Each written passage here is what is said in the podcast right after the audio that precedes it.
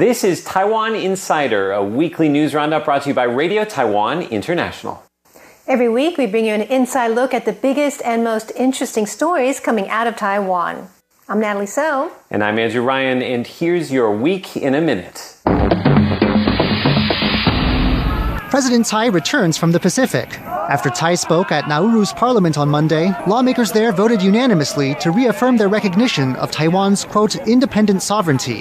Kaohsiung Mayor Han Kuo-yu faces controversy over his meetings with Chinese officials. On a recent trip, Han met with Beijing's liaison offices in Hong Kong and Macau and the head of China's Taiwan Affairs Office.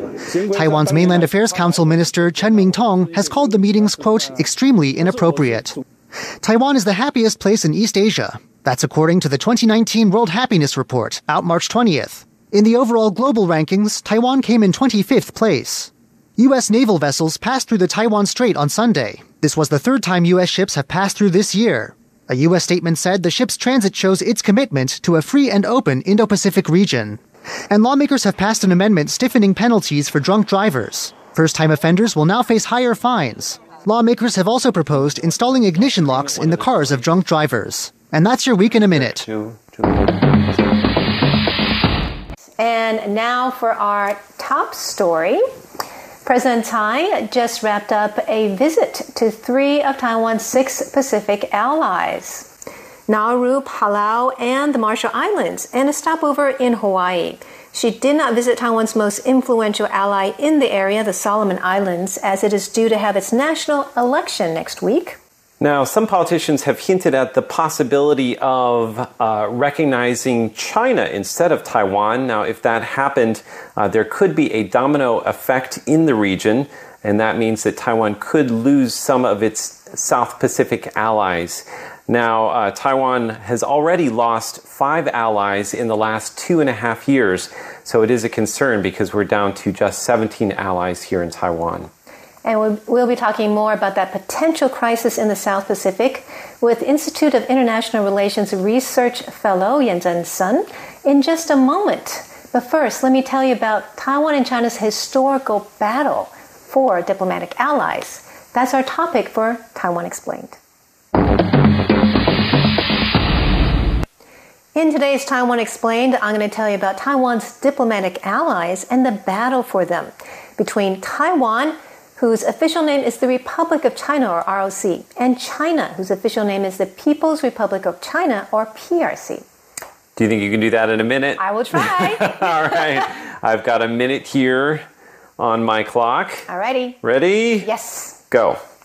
All right. Ever since the Chinese Civil War ended in 1949, countries around the world have had to recognize either China, the PRC, or Taiwan, the ROC, as the representative of China.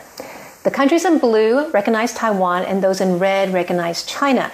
Now, in 1949, most of the world recognized Taiwan or the ROC. In 1971, the United Nations switched recognition to the PRC, and Taiwan lost its UN seat. UN seat. Now, look here in 2018, we only have 17 diplomatic allies four in Central America, four in the Caribbean, and Paraguay in South America, the Vatican in Europe, Eswatini in Africa, and six in the South Pacific.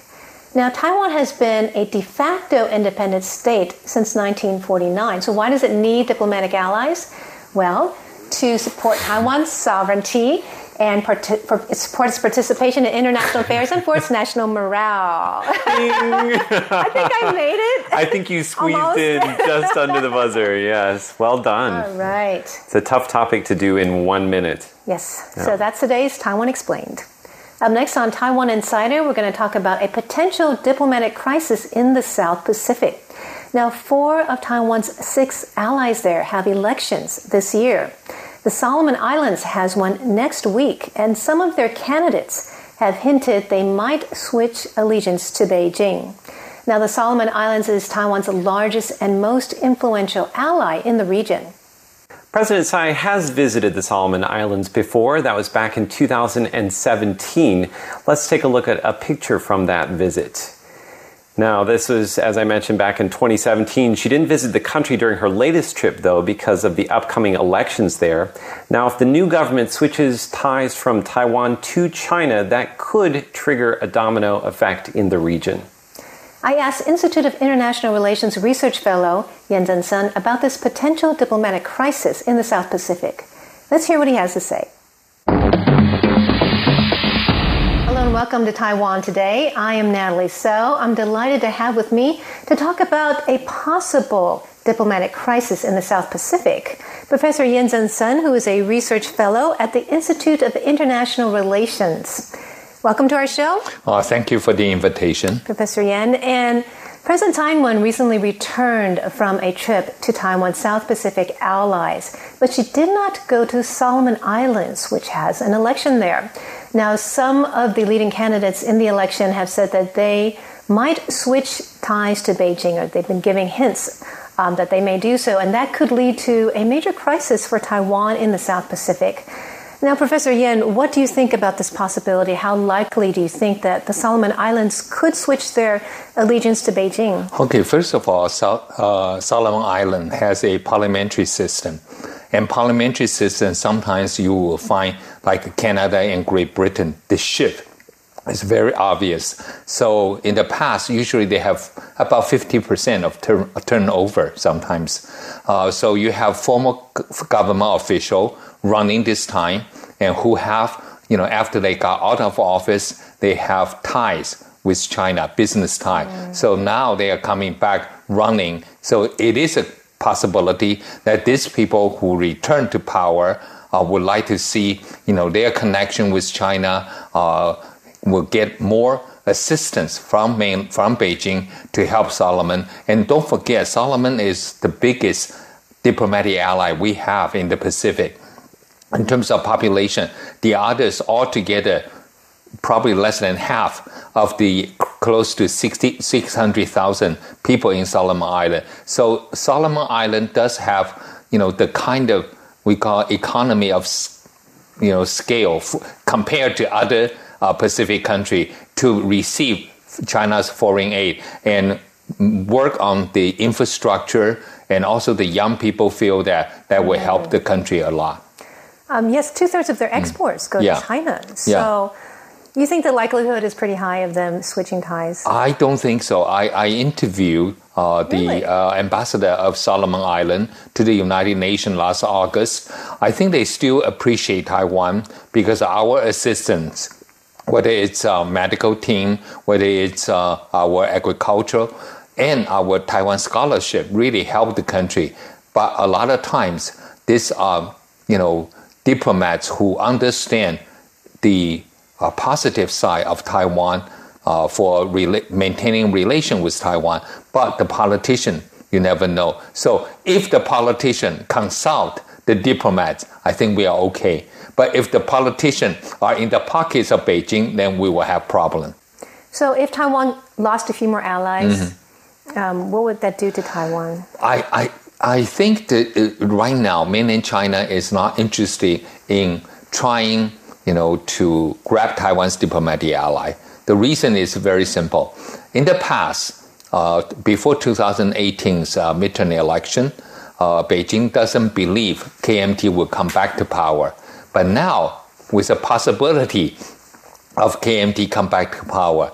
And if you grab all the diplomatic ally, actually, especially before in between now and the presidential election, election that's not going to to help the KMT for election. If ah. Beijing prefer KMT, right, that's only going to make Taiwan people very upset with Beijing, and then will continue probably to support the DPP. So ah. the Beijing probably will play a low profile really? now. Yeah. I was thinking the opposite. They would show how mean they are with the DPP. no, because the, the big problem is they cannot give back our diplomatic right. ally. Once they're gone, yeah, once they're gone, gone, they're gone. You know, it's, it's difficult. Mm-hmm. Uh, we, we, discussed this with, with Beijing's uh, scholars. I said, you know, if some of our diplomatic allies decide to cut off relation with Taiwan and then, you know, went to you, uh, can you also return fuel to us? he said, that's, that's very difficult. Right. You know, uh, so I don't. When they, they they still believe if the KMT can come back to power, they probably would not do anything now. Hmm. Mm-hmm. Now, let me ask you about another mm-hmm. issue because, you know, related to the uh, presidential election, mm-hmm. a lot of candidates like to take trips to the U.S. Yes. And some people say these are job interviews, uh-huh. or you know, what do you think the purpose of the trips are? Well, first of all, some of the you know the candidates or you know potential candidates, uh, the, the, United States are not very familiar with them. So United States want to know, you know, from a local uh, administrator like a mayor, uh, if you became a president, what would be your cross-strait positions, right? So they would like to, uh, through the talking and get a sense and understand the person more, and then on, uh, you know also know whether you know his position or her position in the cross-strait relations. But if you are already a government official, then it would be difficult for you to travel to the U.S. So everyone right now, you know, except Tsai, cannot really travel to Washington D.C. Uh, the others, mayor of Kaohsiung, mayor of Taipei, or even former uh, prime minister, right, Lai, uh, who can, if he wants to, he can arrange a trip to Washington D.C. and let the American uh, diplomats who who deal with uh, cross-strait issues understand you know, whether they're going to uh, be a positive force for America in the region. So, do these candidates need to be vetted by the United yeah, States? Yeah, in a way, it's a vetted process. Uh, just like you know, uh, a lot of uh, uh presidents who choose their running mate, you are going mm-hmm. through a vetting process in the United States. The same here. It's a vetting process, but they would not, you know, say we we would veto it right. but they will have a preference that mm. whom they prefer, you know, during the presidential election. So, how influential is their preference, the United States? I, I think it's whether you know the way they they they, they show uh, uh, during the our elections, uh, if they uh, look warm to certain candidates, so you know they prefer the others. Oh. Mm-hmm. And how big of influence do you think that has on elections? I, I don't think you, only those who feel that they are preferred by the U.S. probably would say something, but it, it might not help because then people say, "Do you have your own independent way? Why do you have to be endorsed by the United States? We are electing president of the Republic of China on Taiwan, and we are not electing a governor of the United States here in Taiwan." Yeah. Okay. Well. Um, Professor Yan, it's been so good talking with mm-hmm. you. Thank you so much. You're welcome. For all of your insights. Yeah, thank you for the invitation. Yes, and I've been speaking with the research fellow, Professor Yin Zhen Sun, at the Institute of International Relations. We've been talking about some interesting and important topics in Taiwan's international relations. Thank you for tuning in to Taiwan Today. I'm Natalie So.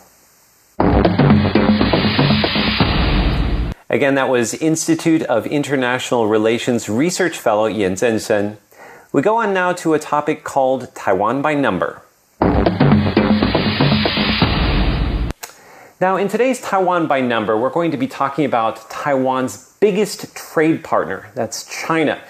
But in just a moment, we're going to be telling you a little bit about why lemon exports from Taiwan have increased dramatically to China in recent years.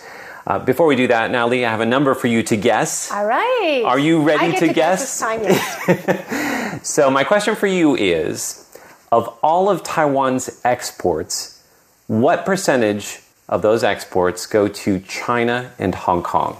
China and Hong Kong. Um, I think it's something around forty. Something around forty. Forty percent. You sure about that? Forty. I mean, I remember something like that. That's a lot. I know it's supposed to be a lot. That's why we're choosing the line on China, right? okay, well, what we're going to do is we're going to play a report that we did again about why lemon exports to China have increased dramatically in recent years, and we'll tell you the answer to that number in just a moment. Let's have a look. In 2017, Pingtung County lemon growers only exported 4,400 tons of lemons to China. This year, though, demand for these Taiwanese lemons in China has surged. 6,500 tons of Pingtung lemons are heading across the Taiwan Strait. China's appetite for lemons took off in 2016 when a local fried chicken restaurant chain started promoting the pairing of fried chicken with fresh lemon juice. Chinese food companies are also purchasing 1,800 tons of bottled lemon juice each year. Pingtung lemons are known for their excellent taste. The county's orchards grow 70% of Taiwan's lemons. With Chinese demand high, Pingtung's farmers are sure to be busy for some time to come. So it's interesting. The reason for the increase in the lemon exports to China has something to do with fried chicken. I know. You never would have guessed, right? Just Right. One trending food can make another food trend. Absolutely, and an increase of 50%, more than 50% That's very in lemon exports. lemon farmers. Absolutely. So, the answer to the question I asked you All right. before, uh, I asked you what percentage of all of Taiwan's exports go to China and Hong Kong? And the answer is let's have a look at it 41%. Ah, I was close. I was a little angry that you were so Pretty close. I was hoping to change your number. I've done research on this before. Yeah. So you knew the answer. Written stories about this before. okay, so next time I have to give you a around 40, I know. Okay. Well, what's interesting is that uh, even though we've seen cooling ties between Taiwan and China since uh, 2016, uh, since uh, President Tsai came to office here in Taiwan, we've still seen an increase in exports to China. And in fact, in 2018, just last year alone, we saw an increase of 8.74%. Really? So Wow. uh, you can say her presidency hasn't been bad for trade uh, with China. Now, just for fun, I want to show you something else. Uh, we're going to take a look at the top five export destinations for products from Taiwan. Have a look at that list there. So, as you can see, China and Hong Kong are at the very top of the list, 41%, followed by the United States, 12%, Japan at 7%, and then Singapore and South Korea at just 5%. So, Natalie, what that says to me is that China's China very important to us. is a very important trade partner. And in fact, so important that the amount of exports that are sent to China, it's way more than all of the, the, the following uh, four countries combined. right. So relations with China is very crucial for, for Taiwan ties. Absolutely. Economically and obviously politically as well. Absolutely. And that's today's Taiwan by number. Now, on hashtag Taiwan, we take a look at what's trending on social media. We look at today three pictures that went viral. They are pictures of people who look a lot like famous politicians, and they were all taken at the same restaurant. That's right. Now, these photos were originally posted on a Facebook group called Baofei Commune, and the person who posted them said they were all taken at a shrimping restaurant. So in Taiwan, we have these restaurants where you can catch your own shrimp and barbecue them. Uh, let's have a look and see if you can guess who these politicians are. That's the first one there. it does look like President Tsai. That's right, President one. Tsai. Although usually you don't see President Tsai wearing a white T-shirt and uh, drinking Taiwan beer, but you never know in her off hours. It's possible. Um, let's have a look at the second one. Oh well, that's that's a picture of President Tsai there. Yeah, the real President really Tsai. Like her hair, her hair looks so similar. okay, and the next one. Who's that? Han Kuo-yu. That's right. It looks like uh, the uh, popular mayor from Kaohsiung who's uh, creating a lot of uh, a stir in recent days. That's the real man himself there. I think of the three, maybe Han is the one you might see in really a, a shrimping restaurant, right? right. Okay, let's have a look at the third one. Who's this? Ko Wen-je, Yes. I think it's very funny because it looks like he's looks thinking. he's, uh, he's staring into space, actually. That's right. And there you can see the real Ko Wen-je. We found a picture, a side view of him. Wow. I mean, they really look alike. They do look a lot alike, the don't same they? place. I mean, that's that's amazing. Uh, it- it's hard to imagine the three of them uh, being at the same restaurant. Now, some of the reactions on the internet, uh, somebody said that they thought the likeness was 87%. Would you agree with that? 87%?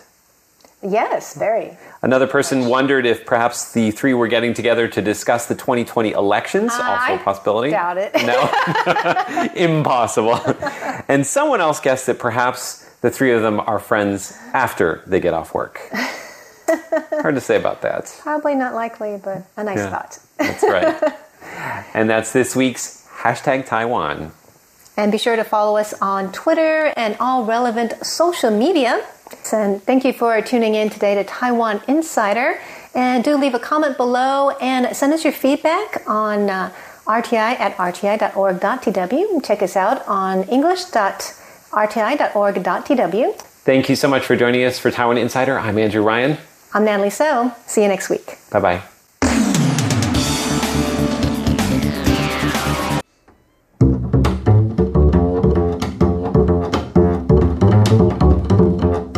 Taiwan Today with Natalie So.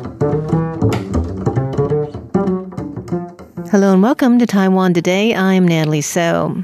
The presidential election will be on January 11th, and the race is already heated up. For the ruling DPP, former Premier William Lai, or Lai Ching-te, has decided to run against President Tsai Ing-wen for the nomination.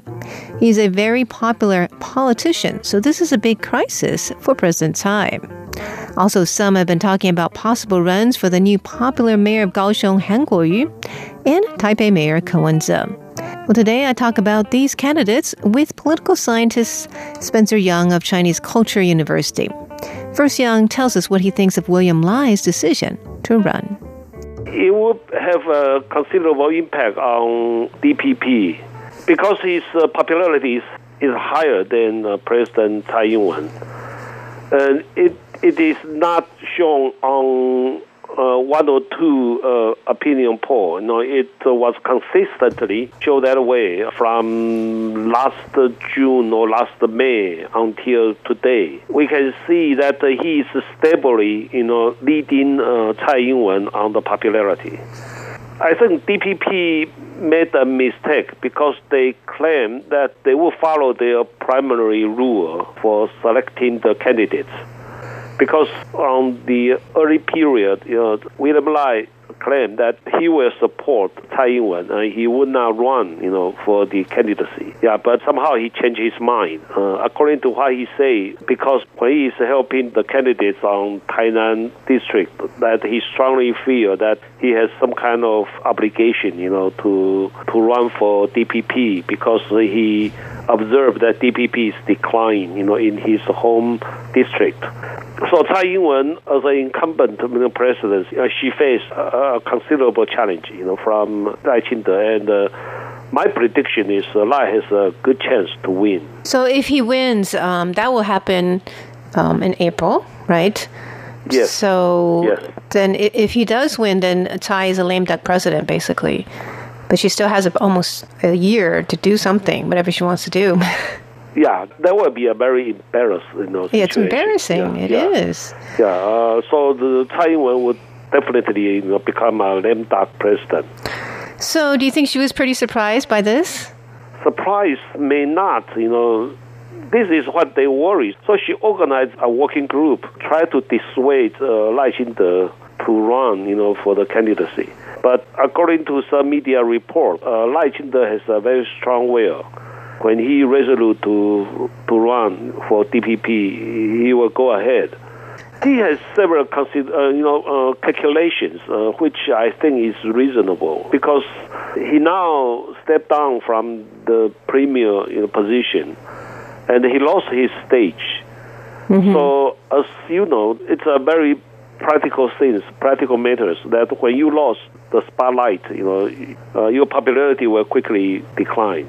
And uh, people say that if Tsai Ing-wen can become the candidate and uh, win the election by 2020, and by 2024, the most hopeful successors for DPP's uh, candidacy would be Cheng Wen-tsan. Really? Not William Lai? Yeah, because Cheng Wen-tsan is on the position, is the incumbent magistrate. So he still have a lot of opportunity to create uh, news events to promote his popularity. And uh, Lai Ching-te, he lost the stage. Uh, so a lot of unpredictable factors, you know, before uh, Lai.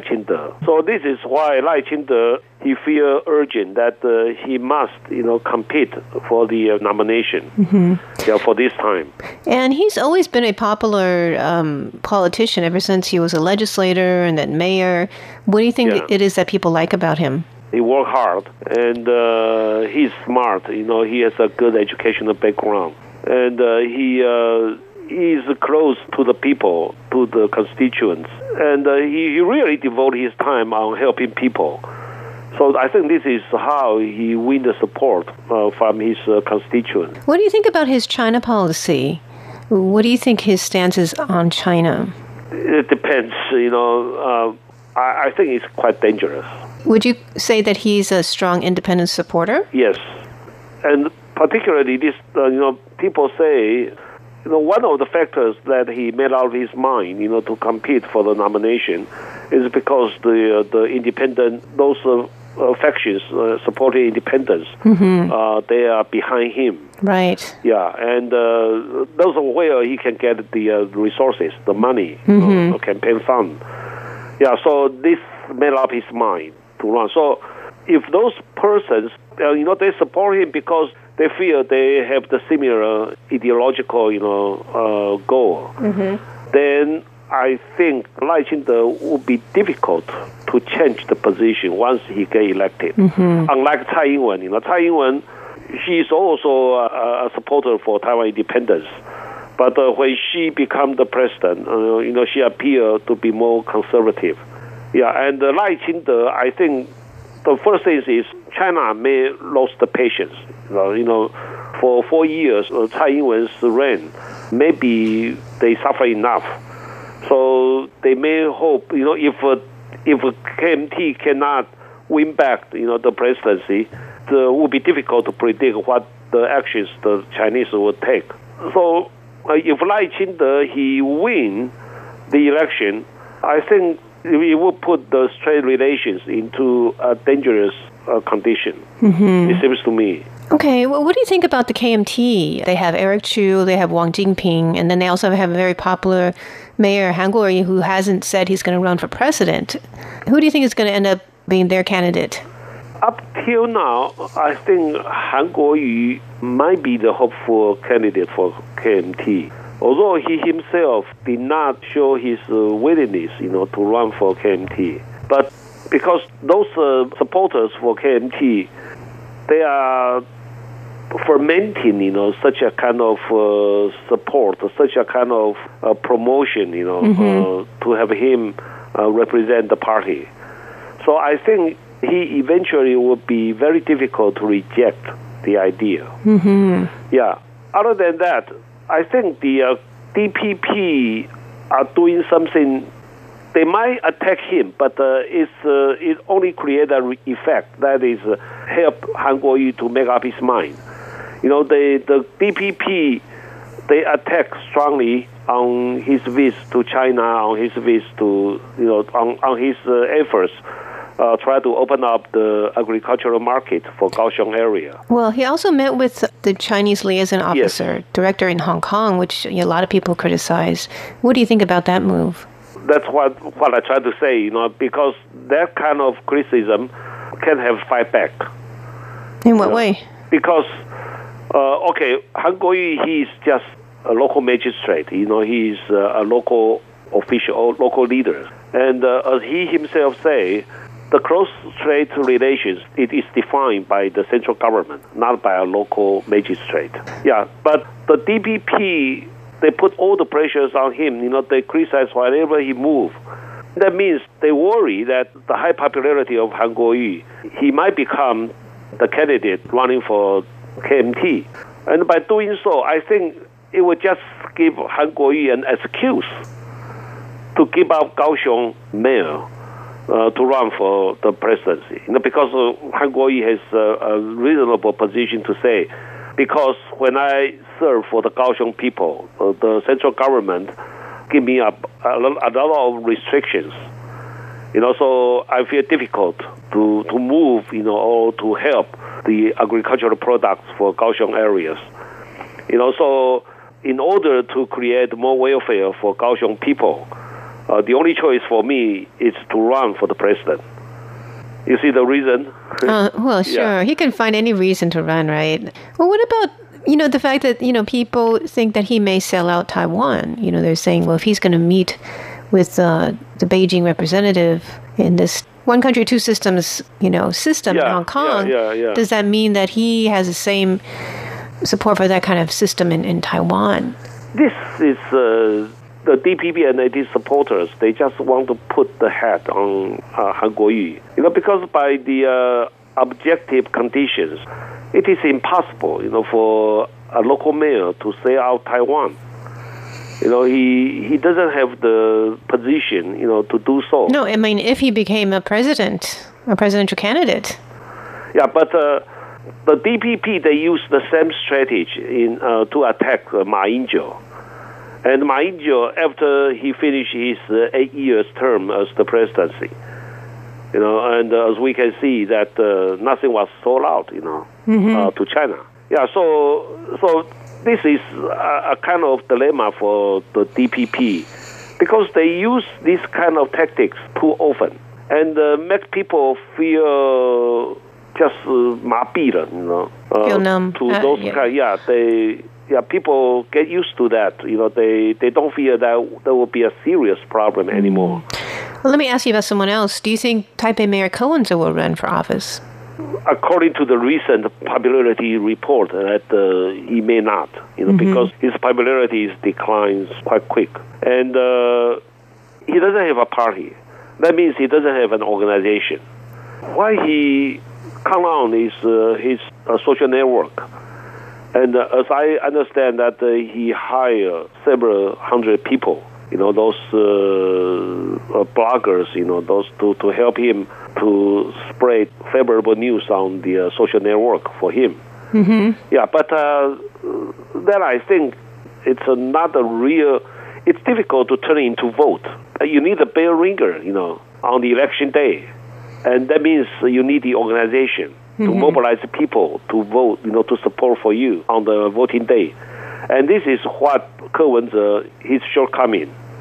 Yeah, so so his uh, popularity, I don't believe that his popularity, as we can see, his popularity now and his popularity uh, a month before, is a, a great uh, volatility. When when he lost the spotlight, this is why when Han Kuo-yu has the, the Hong Kong and China trip, all the media concentrated on uh, Han Kuo-yu's uh, trip, and uh, at the same time, Ko Wen-je was still in in U.S and he, he lost the media space, you know, uh, reporting his uh, trip. So as we can see that his uh, event to attract the media attention, it's uh, very much reduced. You know, when uh, when media put more attention on on Han Kuo-yu, and uh, if Han Kuo-yu become the candidate for KMT, I think Han Kuo-yu would attract more attention because KMT is the second largest party in Taiwan. Yeah, so under this kind of situation, Ko Wen-je would have a limited chance, you know, to recover. Hmm. Yeah, so as the time go on,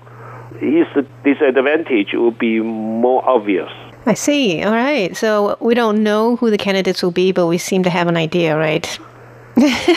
I think it would turn out only uh, Lai Ching-te and uh, Han Kuo-yu. Okay. Yeah. that's what I thought. Yeah, yeah, there, there will be the only two candidates. I think Ko Wen-je, I think he just bluff. Uh, besides, with his background in a pro uh, Green camp, I think he will compromise with the Green camp's uh, uh, candidate. So I think Ko Wen-je, even he he, he say uh, publicly that uh, he want you know to run for the president, I think he will withdraw in the last minutes. I would not exclude the possibility that Ko Wen-je uh, may become his uh, vice president. Oh, that's yeah. an interesting idea. Yeah, so that that was softened, you know, you know, as we can see, the uh, uh, in the past several months, he uh, tried to to make himself become more moderate on the close trade relation with China. Mm-hmm. You know, as he said, you know, it, uh, uh mm-hmm. you know, those words to please the Chinese regime. Yeah, so with that kind of uh, figures, that kind of policies implication, I think Kerwin's will come to have him as the uh, vice presidency, you know, because that can soften his Taiwan independent position. I see. Yeah. Well, thank you very much, Professor, for your yeah, thoughts. okay. My pleasure. Those are the views of political scientist Spencer Young of Chinese Culture University. We will definitely keep you up to date with the latest on the presidential race here at Radio Taiwan International. I'm Natalie Tso. Thanks for tuning in.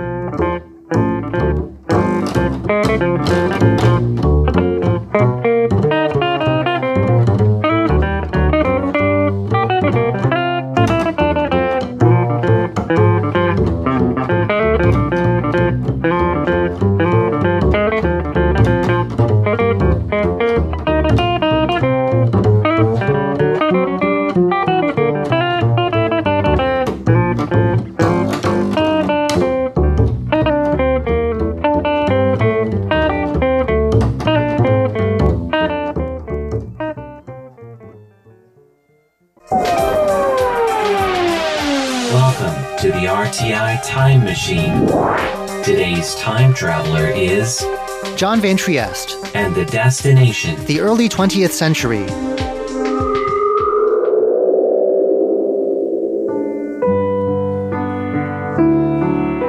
Photography came to Taiwan in the 19th century. As early as 1869, American St. Julian H. Edwards had begun to document a range of Taiwanese landscapes. During this period, in the final decades of Imperial Chinese rule over Taiwan, it was outsiders like Edwards who took pictures of the island. They came with heavy carts of equipment and early techniques, including one process that required the use of egg whites. In the early 20th century, though, Taiwanese people too began to take up cameras, turning their lenses to the Taiwan they saw. Their medium of choice was called dry glass plate photography. An ongoing exhibit at the National Taiwan Museum called The Mirror of Time takes a look at work by nine of these early photographers.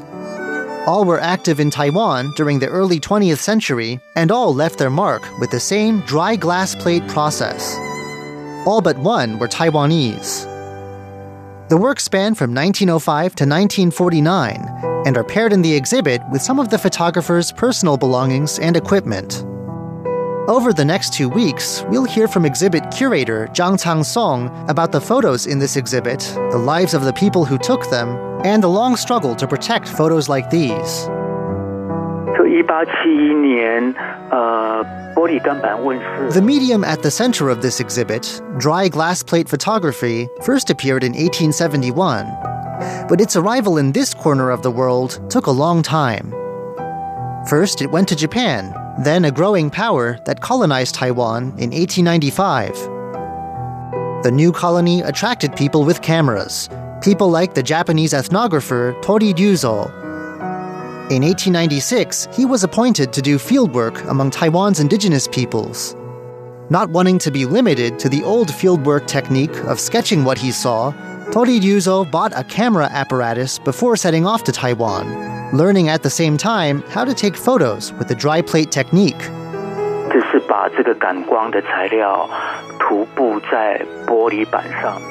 Mr. Zhang explains that earlier glass plate techniques had forced photographers to rush. They had to complete and develop everything before a photosensitive material on their plates dried up. The newer dry plate technique didn't have this problem. During several trips to Taiwan, the ethnographer Torii Ryuzo would take close to 800 images of the indigenous people he met. He was the first to bring the dry plate process to Taiwan. But he wasn't alone.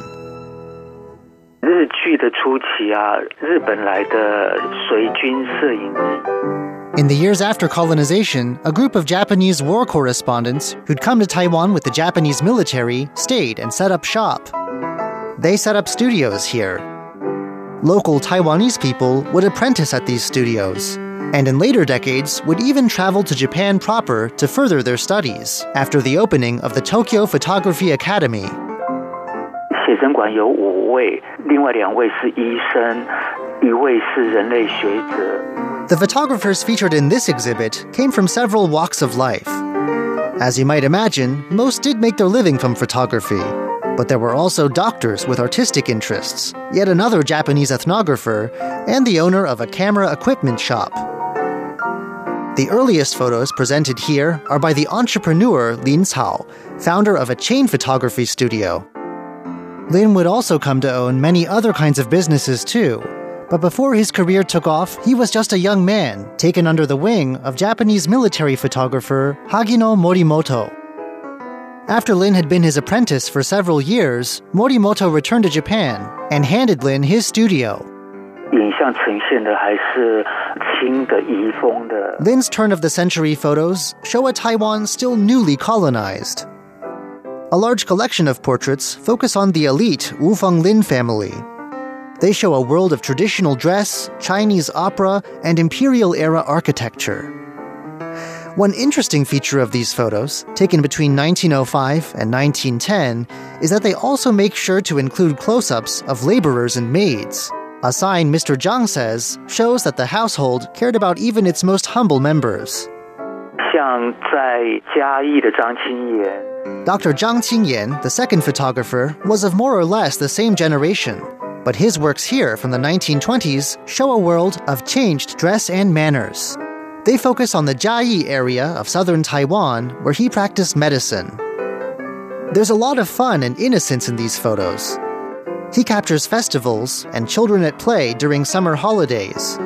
He even gets a diver plunging gracefully into a swimming pool. He photographed his wife, the local hospital, and Jiayi Central Fountain. And like other photographers from his area, he even went into Jiayi's mountains, documenting logging operations on the mountain called Ali Shan. His work also included stereoscopic photos, rare for the era.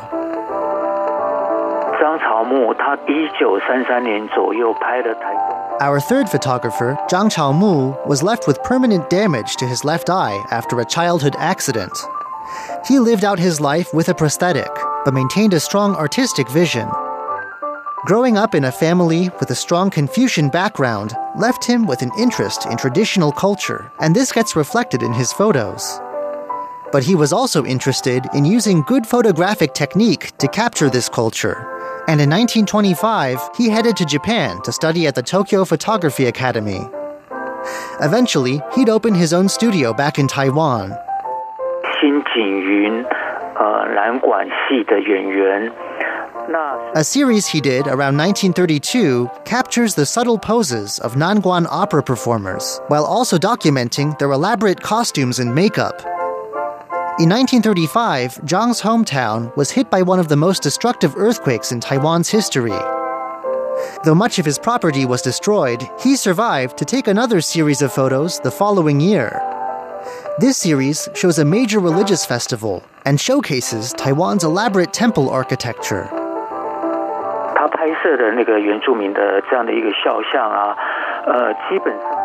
like Torii Ryuzo before him, our fourth photographer, Miyamoto Nobuto, came to Taiwan with a camera to document its indigenous people among his photos are village landscapes, individual portraits, and a few pictures in which he had the people from the villages he visited line up in profile.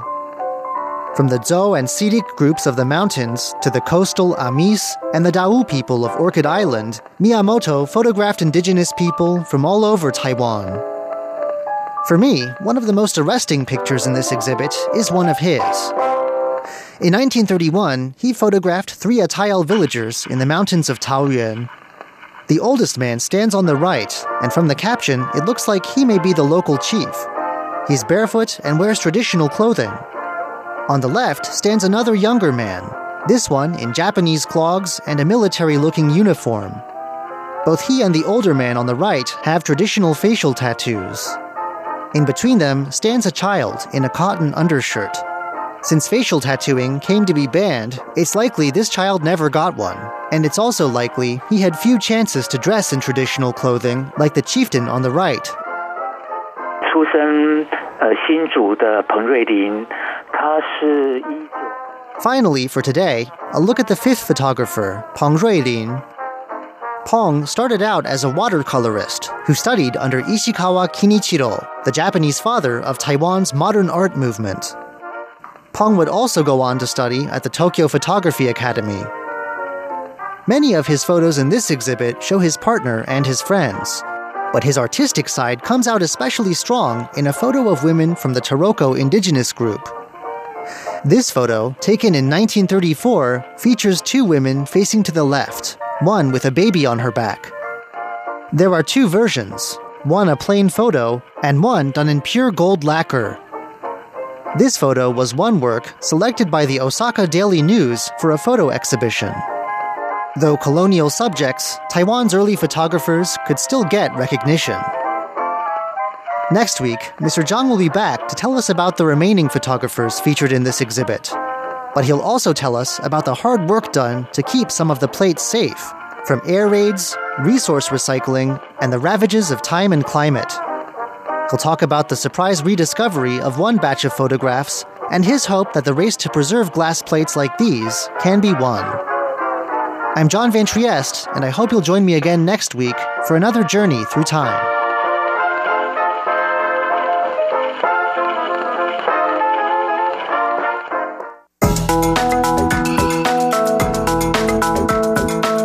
This is Taiwan Explained, brought to you by Radio Taiwan International. And now for our top story. President Tsai just wrapped up a visit to three of Taiwan's six Pacific allies Nauru, Palau, and the Marshall Islands, and a stopover in Hawaii. She did not visit Taiwan's most influential ally in the area, the Solomon Islands, as it is due to have its national election next week. Now, some politicians have hinted at the possibility of uh, recognizing China instead of Taiwan. Now, if that happened, uh, there could be a domino effect in the region, and that means that Taiwan could lose some of its South Pacific allies.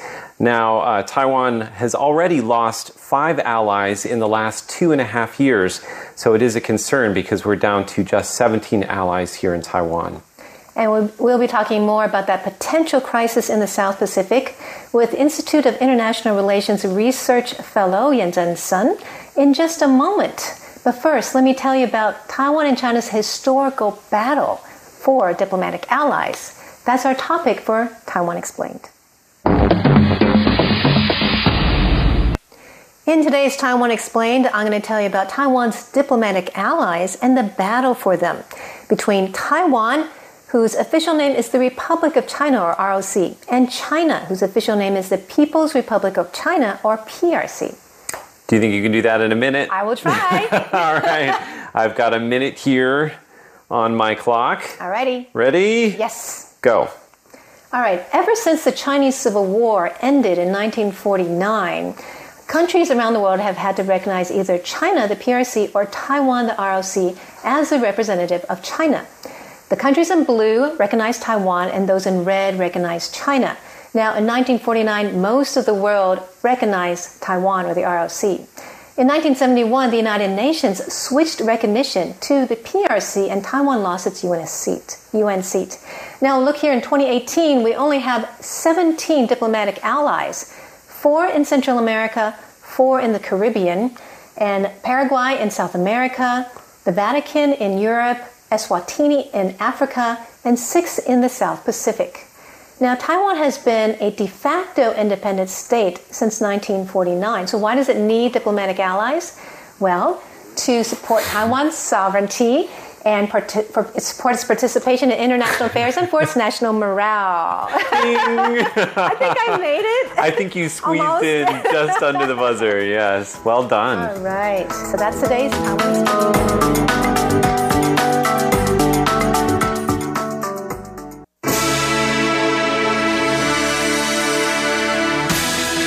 Thank you for listening to Radio Taiwan International, broadcasting from Taipei, Taiwan. Check out our website at english.rti.org.tw. Again, that's english.rti.org.tw for the latest news and features from Taiwan. You can also listen to our programs and watch videos as well. Our 60 minute English language program can also be heard every day at the following times and frequencies in southern China and South Asia from 1600 to 1700 UTC on 6180 kilohertz. Again, that's in southern China and South Asia from 1600 to 1700 UTC on 6180 kilohertz. And in Southeast Asia from 0300 to 0400 UTC on 15320 kilohertz. Again, that's in Southeast Asia from 0300 to 0400 UTC on 15320 kilohertz. We'd love to hear from you. Please send your comments to PO Box 123 199, Taipei, Taiwan. Again, that's PO Box 123 199, Taipei, Taiwan. Or send an email to rti at rti.org.tw.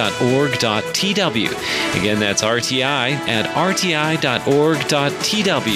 Also, visit us on Facebook. The address is fb.me forward slash Radio Taiwan International. Once again, on Facebook, we're located at fb.me forward slash Radio Taiwan International for videos, photos, and news of interest from Taiwan. Thank you once again for listening to Radio Taiwan International.